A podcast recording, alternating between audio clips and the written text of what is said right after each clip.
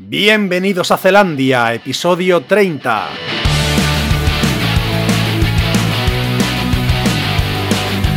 Muy buenas amigos del podcast, ¿cómo estáis? Es un placer teneros por aquí de nuevo, sobre todo a la gente de Perú que nos ha comenzado a escuchar. Gracias Latinoamérica, os amamos con locura, ¿verdad Carleto? Eh, verdad, verdad. Además, eh, ya lo dije el otro día, eh, no he ido a Perú, pero tengo pendiente ir. Así que bienvenidos a este gran podcast y ya somos, pues no sé cuántos más, unos miles más. Es verdad, Así dijiste el otro día. que- sí, sí, es verdad, coincide que el otro día dijiste lo de Perú. A ver si Sí, tiene tío. algo que ver, a lo mejor. No sé, a lo mejor se han corrido las voces. Este Ojalá. podcast es así, tío. Así funcionamos, sí, señor. Sí, señor. Es el boca a boca, tío. Esto es el boca a boca porque publicidad no tenemos en la tele todavía. No, no, de momento no. A ver si nos apoya alguna marca. Bueno, ¿de qué vamos a hablar hoy, Carleto? Sé que vienes muy preparado. Sí, hoy vamos a hablar de. Pues de. Vamos a hablar de algo que todavía no, no habíamos tocado el tema, tío, pero, pero ya era hora, ¿no? Del deporte. Del deporte, pero no el deporte que piensa la gente. Vamos a hablar ¿Por qué será que nunca hemos hablado de esto? De deporte. na- No, vamos a hablar de, del deporte, pero de, de- de la cara B del deporte, de, de la puerta trasera del deporte. De la gente que se supone que son deportistas, pero. Pero hay cosas raras. Bueno, yo, yo he traído un poco de todo, ¿vale? Pero una pregunta antes de arrancar. ¿Tú, o sea, te gusta el deporte Sí, tío. en general? Me- ah, yo cuando era pequeño jugaba al fútbol, tío, pero ahora ya hace uf, un montón de años que no, no hago nada, tío. Y, llevo muchísimo tiempo diciendo que voy a ir al gimnasio, que voy a correr, que no hago nada, tío. Sí, sí, me pasa lo mismo. Llevo unos años, tío, ¿A ti te gusta el deporte? en bajísima forma. O sea, el deporte, vamos a ver, me gusta, depende. Practicarlo no. Soy muy perezoso para el deporte, pero sí me encantaría, tío. Yo, por ejemplo, que, que yo qué sé, tío, correr. O sea, me ¿Te gusta porque una vez que lo haces, tú sientes bienestar. Después de correr te das una Claro. ducha y, Mm, o sea, realmente sientes un bienestar, ¿no? Y yo soy más de mantenimiento físico, de pesas y de todo esto, ¿vale? sí, sí, sí. Pero ahora mismo estoy en bajísima forma. O sea, yo correr, eh, pf, pues hace años que no corro. Yo creo que me, me- el otro día me di una carrera al cole de mi hija, pues son 500 metros creo que serán. Madre mía, tú. Yo pensaba que me venía a recoger la UBI. Te lo juro, ¿eh? Yo lo más cercano Ah, que estoy de correr ahora mismo es cuando, por ejemplo, yo qué sé, como cuando sueñas que te persigue alguien y echas a correr y no puedes, ¿sabes? Pues eso me pasa traspasado a la vida real, ¿sabes? bueno, pues venga, vamos a arrancar, que sé que traes Venga. cosas guapas. Sí, sí. Mira, hablando de fútbol, que es mi deporte fetiche, bueno, lo era, ahora ya no. Te traigo a un, un personaje que fue mítico durante un solo día. Solo un día.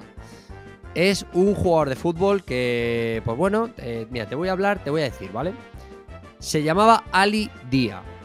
Está catalogado como el peor jugador de fútbol de todos los tiempos. Y te voy a decir, eh, te voy a decir una breve introducción, ¿vale?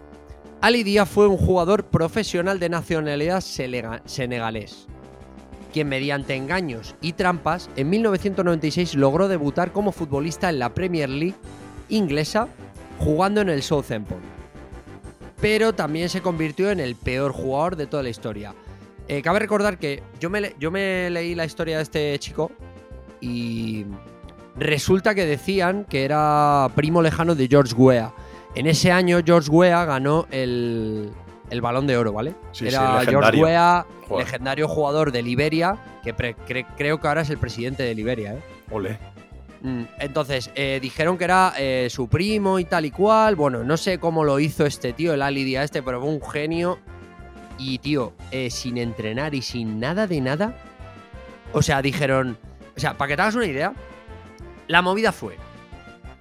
De repente, en el Southampton se lesiona el delantero titular, el mejor que había, ¿vale? El mejor. Eh, tenía eh, otros 4 o 5 lesionados y no sé qué pasaba en la cantera, que no estaba la cosa bien. Y resulta que al entrenador le llega a oídos pues que este chico es primo de George Weah y que es la hostia, que es un jugadorazo, que es increíble. No, no me digas como, tío, un tío senegalés eh, para jugar en primera división sin haber entrenado nunca Joder. y de repente llega, no, corre, corre, corre, que necesitamos un jugador para el domingo. Y tío, le convocan Pero no habría gente, tío, en la cantera, no sé. y está, tío, pues dijeron que era primo de George, George Weah y dijeron, bueno, este tiene que ser bueno. Pues, tronco, estuvo en el partido, a mitad del partido sale a jugar, no sé, en el minuto 60 o 70 sale, ¿vale?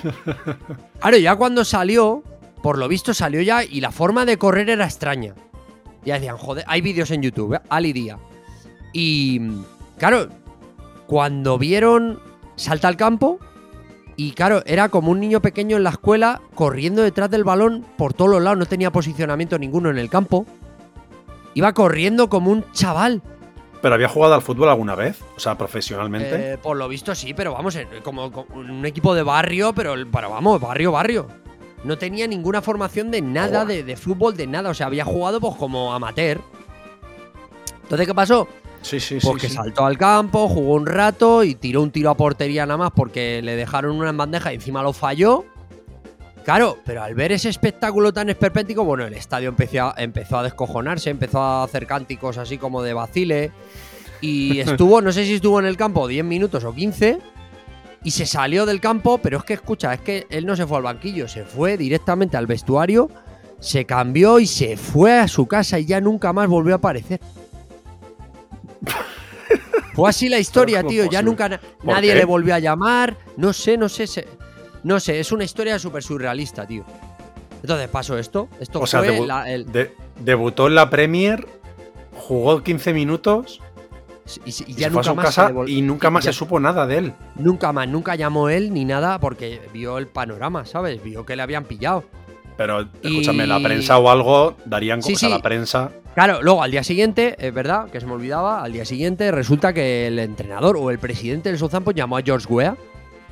George Weah le llamó y le dijo, oye, George, este chico que nos habéis recomendado y tal, y dijo Weah, pero ¿qué dices? Si yo no me he puesto en contacto con nadie, ese Claro. chico no sé ni quién es. ¿Dónde está tu O sea, primo, no? Claro, se la, había, se la habían colado que te cagas al presidente del Southampton y al, y al entrenador, tío. Joder. George Weah no tenía ni idea de quién era. ¿Y cómo es posible? Pero ¿cómo es posible que llegara a debutar en la Premier? Es increíble esto, tío. Tío, ¿Cómo es sin haber entrenado. O sea, es como si voy yo mañana y digo, yo soy la hostia y tal. Y se lo creen y, y ahí me tiene jugando en el Real Madrid el día de mañana, ¿sabes? 10 Pero es, que me minutos. pero es que me sorprende que no encontraran a nadie, o sea, cualquiera, cualquier Tío. persona del club, no sé, ¿sabes? Surrealista, surrealista total. tío. Joder. Pero yo creo que, yo creo que fue que eh, ese año George Weah tenía un peso brutal a nivel mundial. Entonces, claro, que te dijera George Weah, oye, este es mi primo y, y juega que flipas. Pues claro, tú coges y dices, bueno, venga, me, Pero eso lo dijo George Weah. Pero vamos a ver, pero lo Se dijo George Weah. Ah, se supone que alguien dijo que George Weah había dicho ah. que ese era su primo. Entonces el club se lo tragó. Yo creo que ahí ha- habría algún despido. Alguno, espero que hubiera alguno o varios. ¿Cómo has dicho que se llamaba el chaval? Ali Día. Lo Hay vídeos en tío. YouTube, buscarlo. Sí, sí. O sea, quiero ver sus 15 minutos de fama, ¿sabes? Sí, tío. Además están íntegros. Hombre, sí, sí, sí, total. Eh, Pues ¿qué nada. tienes, tío? Increíble, tío. Es increíble esto, tío. Pues nada, mira, te he traído una historia también. eh, es increíble, tío, esto también. También mola, mira, te cuento, ¿vale? La Comrades es una carrera de las más duras de África, se disputa en Sudáfrica y tiene un recorrido de 89 kilómetros a través de un conjunto de colinas apodadas las Big Five, Sí. que hay que sortear y que tiene su punto más alto a 870 metros al nivel del mar. Una, cadera, o sea, una carrera dura, ¿sabes? Joder. La organización establece que los corredores deben finalizarla en menos de 12 horas y el récord está en 5 horas 18 minutos, ¿vale? Muy buen récord. Pues te cuento, os cuento a todos. En 1999, Sergio y Fika Monseinin, hermanos gemelos, decidieron participar a su manera. Solamente se apuntó Sergio y lo que hicieron fue lo siguiente, ¿vale? Sergio corrió los primeros 45 minutos. Se metió en un baño, le dio su ropa a Fika, cogió un coche y le esperó varios kilómetros más adelante. Se intercambiaron varias veces para que Sergio pudiera acabarla. O sea, me, me hace gracia que se llame Sergio un tío de Sudáfrica, pero bueno, así es.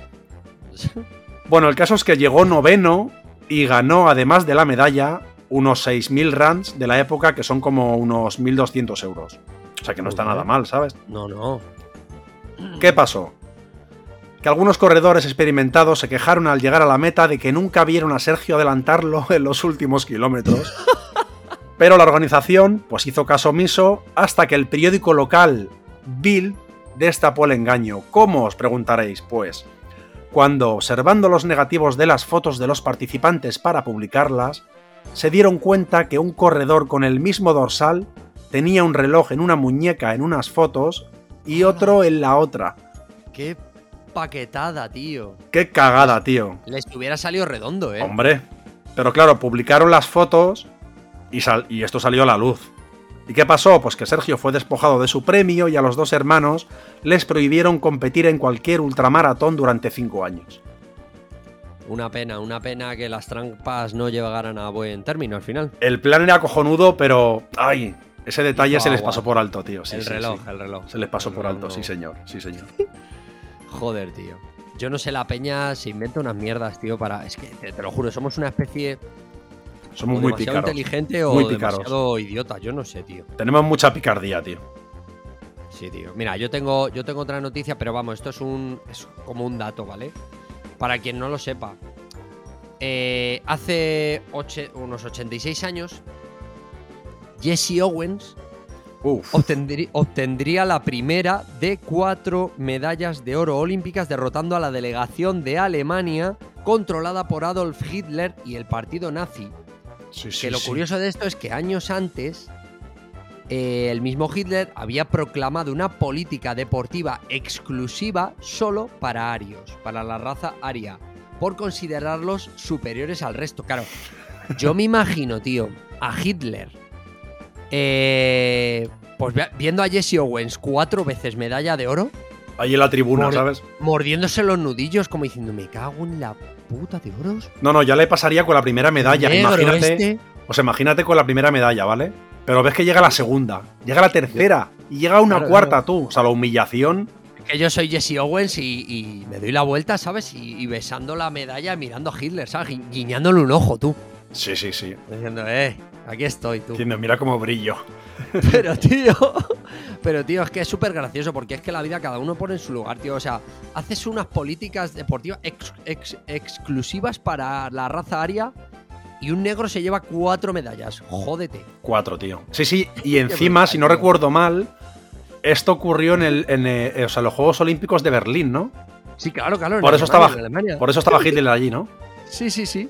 Joder, tú imagínate ese momento, ¿eh? Estaba desde el altar allí que tendría allí. Pues ya te digo tú, es que estaría diciendo fusiladle. Sí, sí, además recuerdo. Es que no sé si lo leí en algún documental. Que Jesse Owens llegó ya como una estrella allí. Era, creo que era americano, ¿no? Eh, sí, sí, sí, sí. Y por lo visto llegó allí, ya era una estrella, todo el mundo le conocía, las chicas iban detrás de él, o sea, era una estrella y encima llegó y les humilló a los nazis, tío, en su ningún- casa. Sí, sí, ningún ario le pudo superar. Sí, sí, sí, qué grande Jesse Owens. Mítico, A tío. joderse, a joderse y a bailar. Qué grande, tío. Así que. Pues mira, eh, más cositas que te traigo yo, mira. El 11 de abril de 2001 se llevó a cabo el partido de fútbol entre Australia y Samoa Americana, cuyo resultado parecía increíble. 31 a 0 a favor de Australia. Un resultado más parecido al marcador de un juego de básquet. Totalmente, tío. Absolutamente. Este gran triunfo o enorme derrota es considerado la más grande victoria de una selección de fútbol internacional durante un partido oficial. Pero escucha, ¿qui- ¿quién ganó, dices? Australia. Ah, vale. Lo peor es que se, se trataba de un juego para clasificar al Mundial de Fútbol del 2002, ¿vale? Solamente en ese Sí. partido el australiano Archie Thompson marcó 13 goles, tú. Y no le conoce ni Dios, tú. A este. Bueno, es que Australia, bueno, pues ya sabes. Hombre, yo conocía a un par de jugadores australianos que eran buenos y tal, pero vamos a ese que metió 13 goles. A ver, es que meterle 13 goles a ese equipo pues, tampoco tendrá ningún mérito, ¿no? 31-0, tú. La mayor victoria en un partido oficial de un Mundial. O de una selección, ¿sabes? Joder, tío. Es exagerado, ¿eh? 31-0, es increíble. ¿Sabes? Nos reíamos con lo del partido contra. Eh, ¿Contra cuál fue el de España, tío? Ese que ganaron. España-Malta. 13-1 o algo así, ¿no? 12, 12, sí, sí, sí, contra Malta, es verdad, sí, señor. Joder, tú. Sí, sí, no, si es que hay, hay veces que en el fútbol que Yo pienso. A ver, en ese del 31-0 no, pero en el del 12-1, tío, de España-Malta, yo, eso a mí me, me olía raro, pero bueno. Algo No sé. habría por ahí turbio, ¿no? Me huele raro, tío. 12-1. Y casualmente creo que le hacían falta 12 goles para clasificarse a España o algo así, no sé. Era... Oh, eso ya. Tengo que. Sí, hay sí, que sí. indagar en eso un poquito. Mira, yo te Ahí traigo... tiene que haber apuesta. Sí, sí, continúa. Sí, sí, te voy a. Te voy a. Pero ya lo miraremos eso. Mira, yo te traigo. eh, pues como curiosidad también te traigo a una figura histórica de la NBA. En este caso, baloncesto, ¿vale? Que es el jugador de baloncesto más bajito de la historia de la NBA. Que seguramente le conozcas. Se, se llamaba Maxi Box. No, le llamaban, le llamaban Tyron Box. Y jugó en muchísimos equipos, tío. Jugó en, en los Washington Bullets, en Charlotte Hornets, que es el más famoso en el que yo le conocía. Sí, sí, los Hornets, chaval. Luego en, en Golden State Warriors y en Toronto, Ra- en Toronto Raptors. Joder. A ver, te digo, medía 1,60, tío. Joder.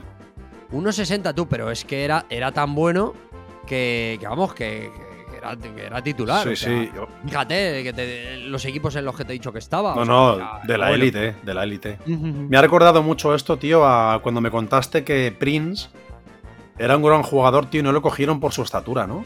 Si no Sí, tío. recuerdo mal, tío. Sí, sí, sí. Pero en cambio este tío, claro, sería buah, brutal. No, ¿Sabes? este en la cancha. bueno. Sería súper ágil, rápido. Este, de hecho, aparte de por su estatura en la NBA, se le, se le recuerda porque era de, de lo. O sea, está en un top. No en el top 10 ni nada, pero vamos, en el top de, Sí, sí. de los mejores jugadores sí que está en sí, un sí, top legendario, alto. sí, sí. Sí, sí. No, y en su bueno. posición sería pues una leyenda, claro. Sí, sí, era bueno, era bueno. Era muy bueno. Joder. tío. A mí Genial, me tío. gustaba mucho.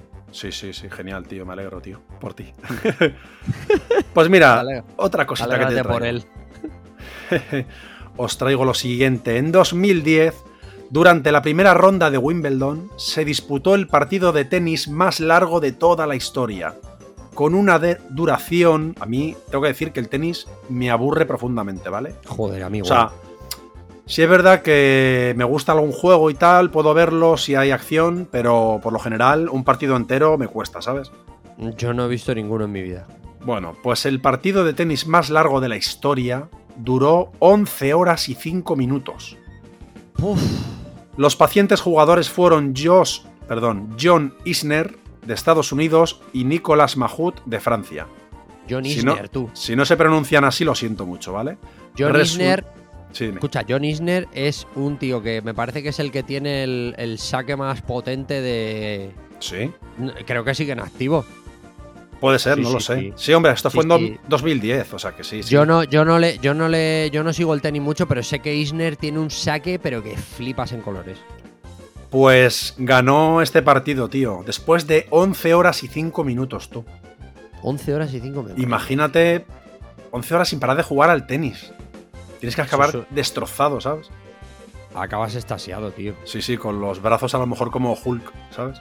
Eso es una locura. Eso es una locura, tío. John Isner, tú, un jugadorazo, ¿eh? O no sé, o no sé cómo estará ahora, pero vamos, eh, era muy bueno, ¿eh? Buscar información sobre él. Estaba en el top. Mira, yo te traigo también. Mira, esta, es un poco más de risa, ¿vale?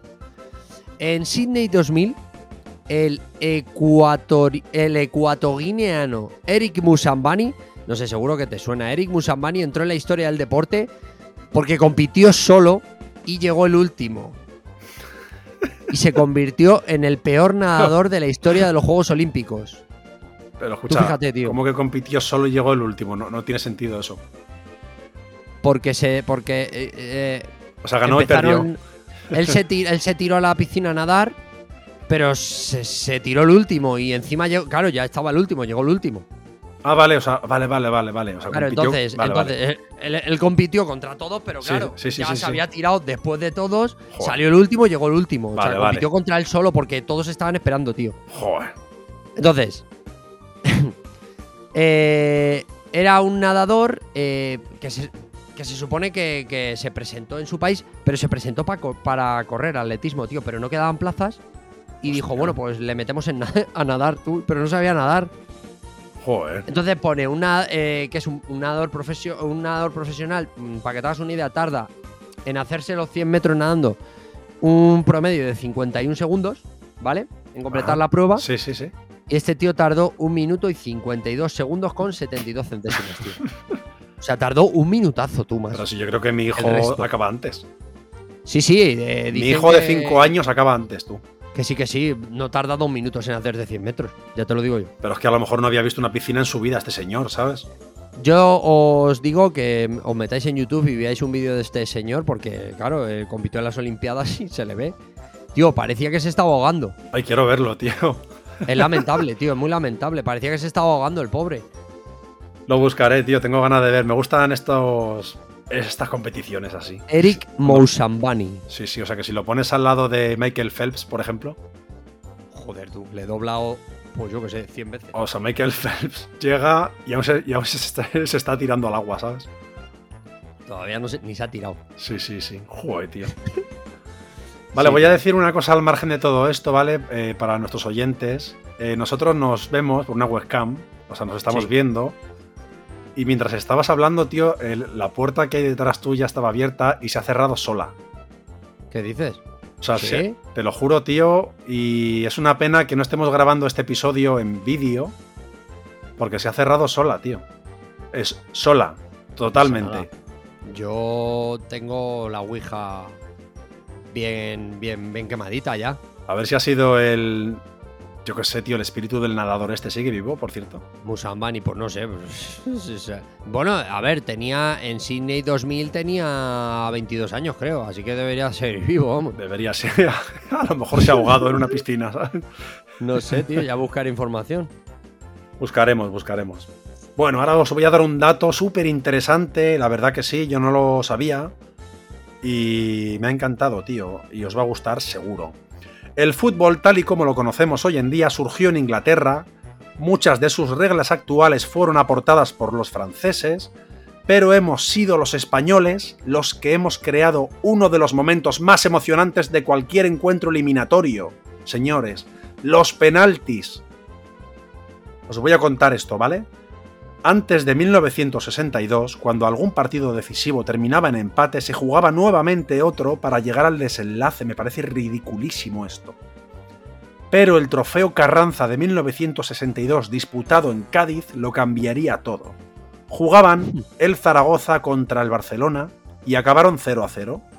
Por lo que Rafael Ballesteros Sierra, entonces director del Cádiz, propuso que en lugar de jugar otro partido ahorraran tiempo y cada equipo lanzara cinco tantos seguidos desde la zona más peligrosa para golear.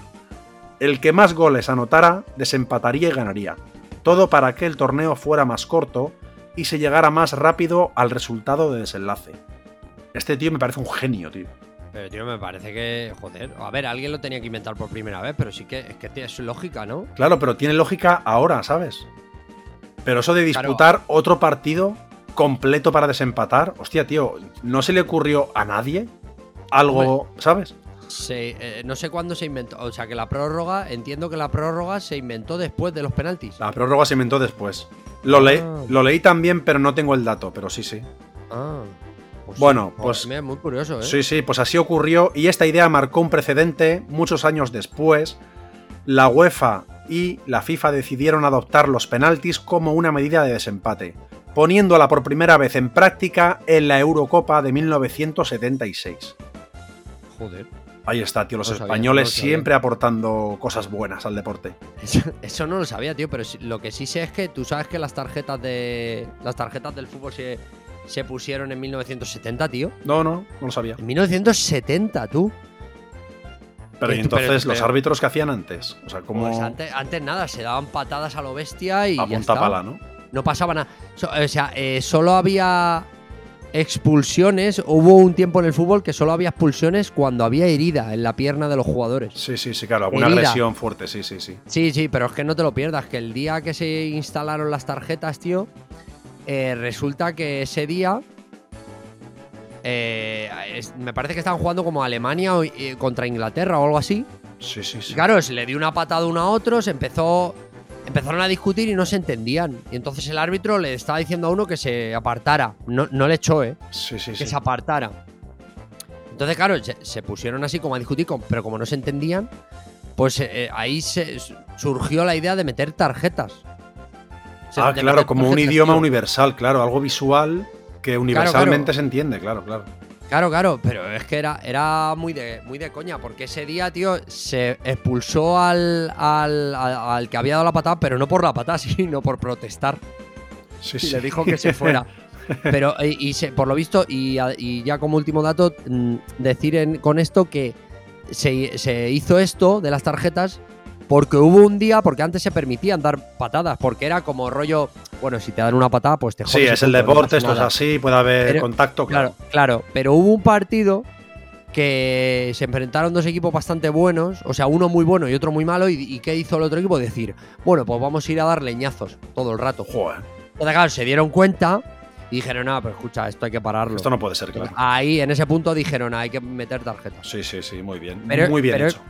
Pero este no era mi, este no era mi dato, tío. Mi dato era otro. Pues cuéntanoslo. Era, pero este le voy a decir así como más por encima, ¿vale? El jugador que más puntos ha metido en un partido de la NBA, ¿sabes quién es? Es muy Eh, mítico, ¿eh? Hostia, tío. lo- Muy antiguo. El otro día estuve leyendo. eh, a ver, ¿son más de 100 puntos? Son 100. Hostia, es que te lo juro que Son lo leí 100, como macho. hace dos o tres días, tío. Sí. Will Chamberlain. No recuerdo, sí, sí, sí, sí, sí, sí. El 2 de marzo de 1962, macho. No recordaba el nombre, sí, sí. O sea, recordaba el dato de los 100 puntos. 100 puntos en un partido, tú. Es una puta locura. Es una tío. Barbaridad.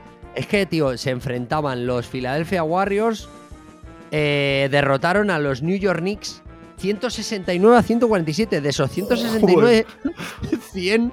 Tío, 169 Chamberlain. puntos. Me parece Joder. una locura. Sí, sí, 169. Sí, sí, tío. Bueno, a ver, en la NBA. eh, yo creo que están acostumbrados a cifras altas, no como aquí en España, ¿no? Por pero ejemplo, en la CB. pero, pero te digo una cosa, no tanto. No, 169. no, no, no, o sea, tanto no, tanto no. Pero escúchame, encima, pero es que tú fíjate la cifra, 169, 147. Una salvajada. Es una locura esto. Y tío, eh, nadie, eh, a día de hoy, nadie ha conseguido batir ese récord, ¿eh? Que escúchame, 100 puntos tú.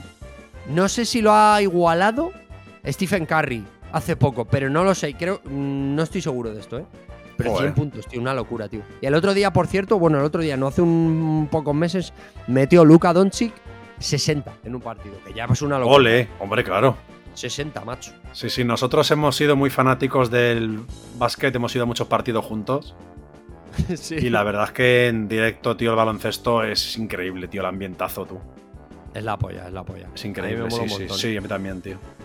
Diría que es el deporte que más me gusta ver, eh, ver en persona, ¿sabes? Ver en. Ah, A mí ¿Sabes? también, porque el fútbol, tío, hasta que meten un gol, hay veces que ni meten gol y es un poco más aburrido. No, y que no hay acción. El baloncesto es pum pam todo el rato rápido para acá, para allá, ¿sabes? Sí, sí, sí, a mí también me gusta mucho. Pues mira, voy a dar yo eh, un dato cortito y curioso, ¿vale? Sobre fútbol también. Y es que en 1982 el central chileno Elías Figueroa disputaba su tercer mundial y con 35 años se convirtió en el primer jugador de un mundial que ya era abuelo. Según el Joder. futbolista, según el futbolista, él se casó a los 15 años y su hija a los 18. Con lo cual todo, todo encaja, ¿sabes? Con Sí, sí. 35 años, tú. Supongo A que, supongo que es el primero y a lo mejor el último. O sea, creo ver. que a día de hoy, ¿no? A ver, la, la curiosidad de esto es que era futbolista profesional y tal cual, pero escúchame, yo aquí donde vivo, yo sé de mínimo dos personas que son abuelas, pues eso, con treinta y pocos años, ¿eh? Joder. Abuelas, tú. Hostia, tío. Sí, sí, sí, te lo prometo. Pues qué ganas Sé de dos, Vale, vale. pero no vale. puedo dar sus nombres. No, no, claro, estaba pensando a ver si vas a decir algo acerca de estas personas. No, no, ¿sabes? no, no, los cono- no, las, co- no las conozco eh, como amigas o como conocidas. Sí, sí. Son dos, mm, dos chicas, pero yo no las conozco. O sea, pero lo sé porque aquí se sabe, ¿sabes? Esto es un barrio Sí. dentro de Madrid y se sabe. Yo conozco algún caso, pero yo creo que tan joven no, tío. 30 años o 35. Yo sí, tío, yo sí, tío. Hostia, me parece muy joven. Ujú. Pero es curioso, tío. La verdad es que son cosas, tío, que no. Ya, tío. Mira, yo te voy a traer mi último. eh, mi última noticia, ¿vale? Muy bien. Eh, te voy a traer, además, esta es la peor marca en los 100, me- 100 metros lisos de atletismo. ¿vale? La peor. A ver, la tiene, le vamos a dar su minuto de gloria, porque ya que no lo estuvo. Espera, espera un momento. An- antes de dar este dato, eh, voy a dar yo el dato de cuál es la mejor marca, ¿vale? Que, Ah, le- vale. que la ostenta todavía Usain Bolt, si no recuerdo mal, creo que es, Vale. de momento está imbatido. Vale, Y son como 9 segundos 18 décimas o algo así, vale. ¿vale? Para que la gente se haga una idea de lo que, del dato que vas a dar, que yo desconozco, pero para que veáis la diferencia, ¿no? A ver. Vale.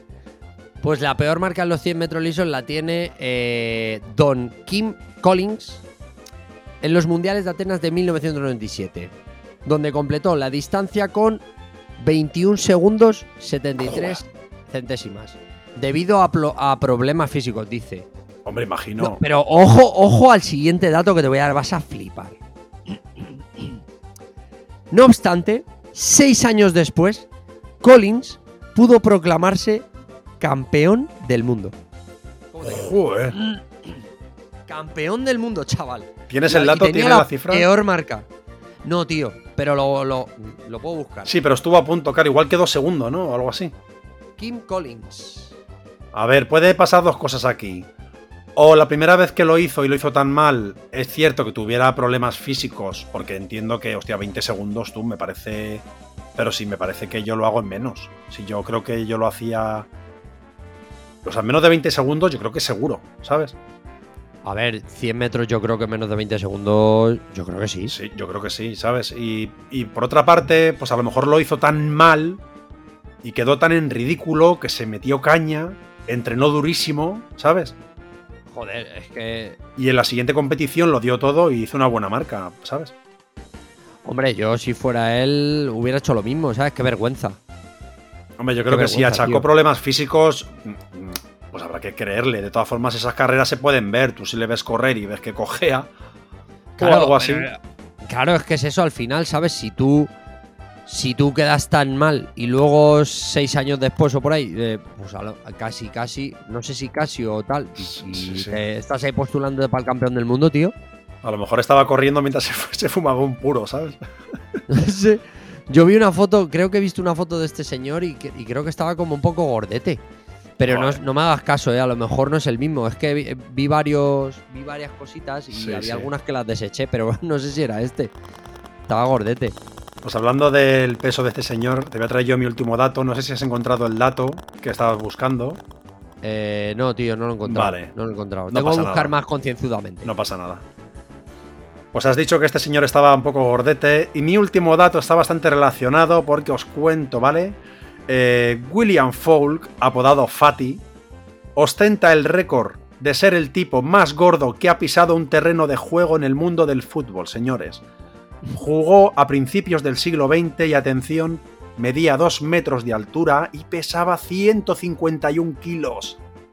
150 kilos. Y 2 metros de altura, menuda bestia, ¿sabes? De hecho, podéis buscar fotos en Google, hay alguna foto de él con su equipo y ve- veréis que es un mastodonte. ¿Cómo has William Folk. William Folk. William Foulke. Y le llamaban Fatty, ¿vale? Bueno, el caso es que hay una cosa muy divertida, que es que resulta que, bueno, jugaba de Hostia, portero. Sí, sí. Lo estás viendo, ¿no? Sí, sí, pero escúchame, eh, nació en 1874. Sí, es que esto fue a, a principios del siglo Hostia puta, 20, tú, y ¿sabes? falle- pero falleció con 42 años. Hombre, vamos a ver. Madre mía. Se dio chaval. caña, ¿sabes? Y hay un dato muy divertido, tío. Resulta que porque jugaba de portero, ¿sabes? Sí. Y según las crónicas de la época, un día se colgó del larguero y lo rompió.